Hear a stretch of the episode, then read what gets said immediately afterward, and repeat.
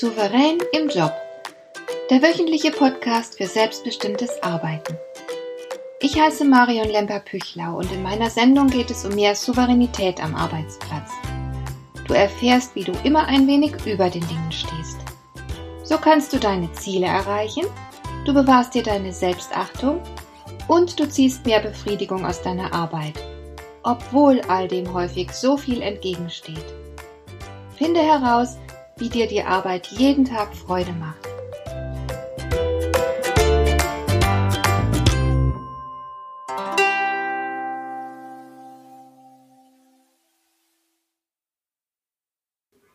Ich habe in diesem Podcast schon einige Male über die Opferrolle gesprochen.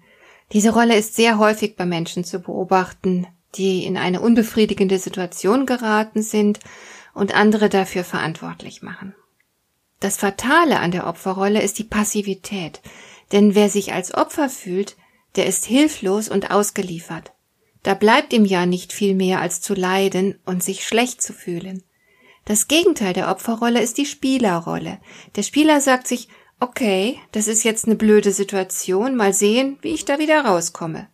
Und dann lässt er sich ein paar Strategien einfallen, die er nacheinander ausprobiert. So lange, bis sich seine Situation zum Besseren verändert hat. Anders als das Opfer nimmt er die Angelegenheit nicht so todernst. Er geht mit einer eher sportlichen Haltung an die Sache heran. Das hilft ihm nicht so schnell den Mut zu verlieren und auch äh, nicht alles, was geschieht, so tragisch zu nehmen. Die Angelegenheit ist ihm zwar durchaus wichtig, aber er steht trotzdem über der Sache. Und durch seine Bereitschaft zum Experimentieren steigt ja nicht nur seine Erfolgswahrscheinlichkeit, sondern er sammelt dabei sehr viele Erfahrungen, die ihn langfristig natürlich lebenstüchtiger machen werden. So, das nur vorweg. Mir geht es heute um eine Situation, die vielen Menschen das Gefühl gibt, ein Opfer zu sein. Ich spreche vom Arbeitsklima.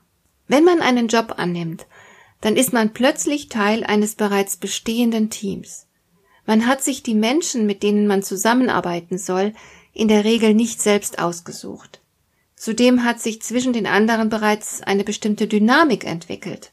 Schön, wenn das eine positive Dynamik ist, aber manchmal ist sie das nicht, und man stellt nach einiger Zeit im neuen Job fest, dass man in einem ganz miesen Arbeitsklima gelandet ist.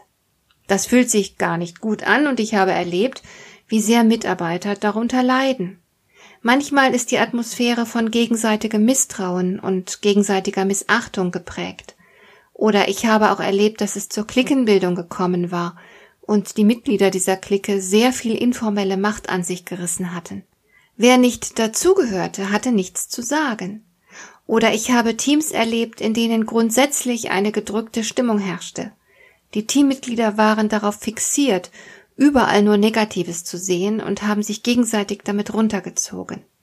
Also es gibt sehr viele Spielarten eines schlechten Arbeitsklimas.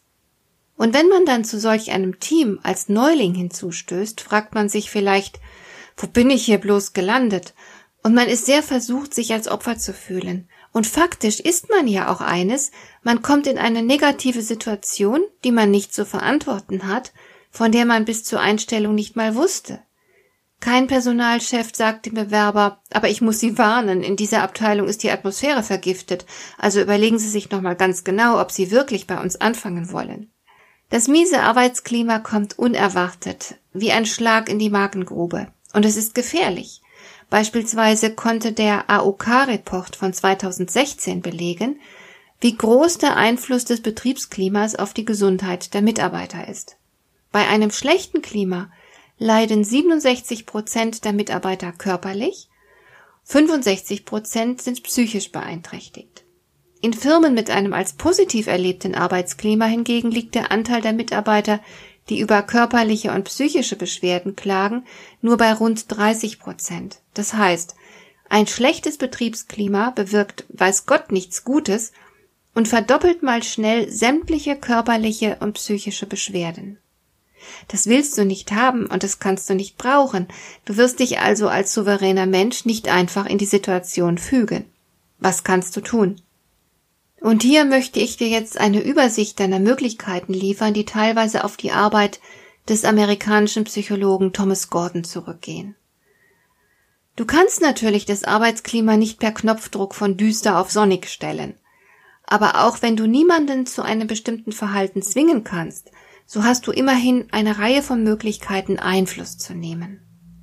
Du könntest dich beispielsweise dafür entscheiden, eine Vorbildfunktion zu übernehmen. Du lebst den anderen im Team kurzerhand vor, wie du dir ein perfektes Arbeitsklima vorstellst.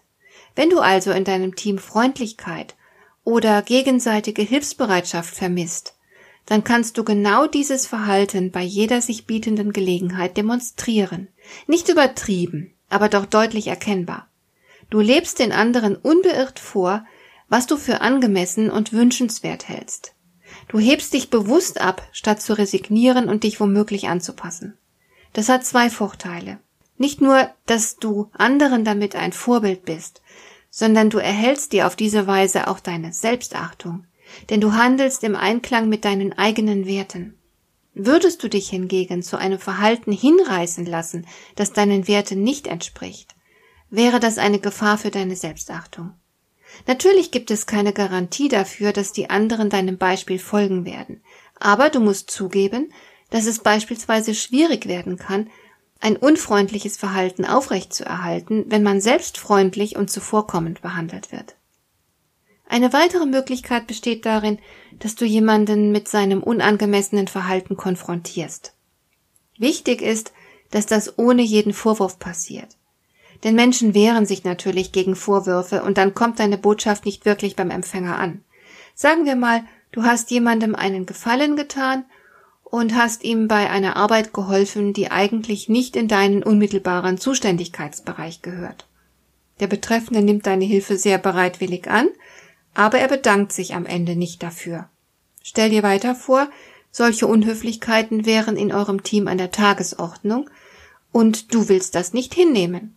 Deswegen konfrontierst du die betreffende Person jetzt mit ihrer Unhöflichkeit. Da wäre es jetzt also nicht klug zu sagen, das ist wirklich sehr unhöflich von Ihnen, dass Sie nicht mal Danke sagen.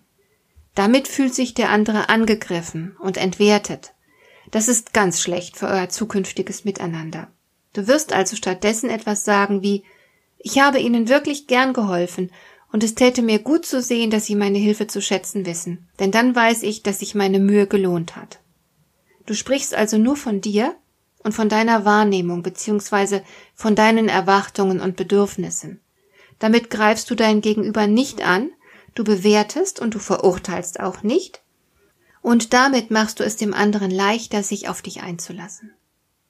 Du kannst gegebenenfalls aber noch einen Schritt weitergehen und eine Art von Mini-Beratung durchführen, wenn du jemanden bei einem in deinen Augen inakzeptablen Verhalten erwischst, dann kannst du dieses Verhalten zum Thema zwischen euch machen. Entscheidend für den Erfolg dieser Mini-Intervention ist aber, dass du vom anderen die Erlaubnis erhältst, dich überhaupt zum Thema zu äußern.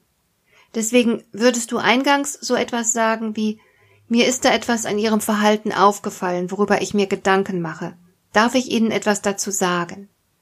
Meistens wird dein Gegenüber jetzt neugierig werden und dir die Erlaubnis erteilen. Und dann legst du los. Du beschreibst das Verhalten deines Gegenübers, und zwar völlig objektiv und neutral, und bringst anschließend ein paar gute Argumente für ein Alternativverhalten. Du sagst zum Beispiel, mir ist jetzt schon zum zweiten Mal diese Woche aufgefallen, dass Sie in der und der Situation dies oder jenes tun. Und ich frage mich, ob Ihnen klar ist, was Sie damit auslösen. Denn wissen Sie, wenn Sie das so machen, dann passiert erstens dies, zweitens das und drittens jenes. Und du zählst ganz ruhig und ohne Vorwürfe, sehr klar und nüchtern, ein paar Argumente auf, die gegen das Unerwünschte und für ein angemesseneres Verhalten sprechen. Und das war's. Du setzt dein Gegenüber keinesfalls unter Druck, und wenn der andere etwas dazu sagen möchte, dann hörst du aufmerksam zu und fühlst dich in ihn ein. Wenn er sich nämlich von dir verstanden fühlt, wird er deine Botschaft viel bereitwilliger annehmen. So, und das allerletzte Mittel der Wahl wäre eine Lösung, die auf Machtanwendung oder Machtandrohung basiert. So etwas ist meistens ziemlich kritisch, aber es kann die letzte Möglichkeit sein, die dir bleibt. Dann sagst du zum Beispiel so etwas wie Wenn Sie meine Hilfe haben wollen, dann erwarte ich, dass Sie mich höflich darum bitten und sich am Ende ebenso höflich bedanken. Ich denke mal, das ist nicht zu viel verlangt. Und wenn Sie dazu nicht bereit sind, dann werde ich mich Ihnen in Zukunft nicht mehr bereitwillig zur Verfügung stellen, wenn Sie wieder mal Unterstützung brauchen. Hier setzt du dem Gegenüber sozusagen die Pistole auf die Brust. Du sagst im Grunde, entweder du spielst nach meinen Regeln oder ich spiele nicht mit. Solche Lösungen können durchaus funktionieren, Sie sind allerdings immer mehr oder weniger kritisch. Sie können unter Umständen zu Problemen auf der Beziehungsebene führen, und du musst möglicherweise damit rechnen, dass dir der andere die Sache heimzahlen wird, indem er nach einer Gelegenheit sucht, wo er dich unter Druck setzen kann. Außerdem funktioniert Machtanwendung natürlich nur, wenn du überhaupt ein Druckmittel zur Verfügung hast. Was immer du auch tust, und gleich welche Methode der Einflussnahme du wählst, Lass dich nicht von der Negativität eines schlechten Betriebsklimas infizieren. Das wäre so, als würdest du Gift schlucken. Dir gefällt dieser Podcast? Dann bewerte ihn doch mit einer Sternebewertung und Rezension in iTunes. Das hilft einerseits, diese Sendung noch weiter zu verbessern und andererseits, sie für andere Interessierte noch sichtbarer zu machen. Besuche auch meine Webseite lemper-büchlau.com. Dort findest du ein paar nützliche und kostenlose Downloads, die dir weitere Anregungen für deine Arbeit liefern. Das war die heutige Ausgabe von Souverän im Job. Schön, dass du zugehört hast. Ich wünsche dir viel Spaß und Erfolg bei der Gestaltung deiner Arbeit.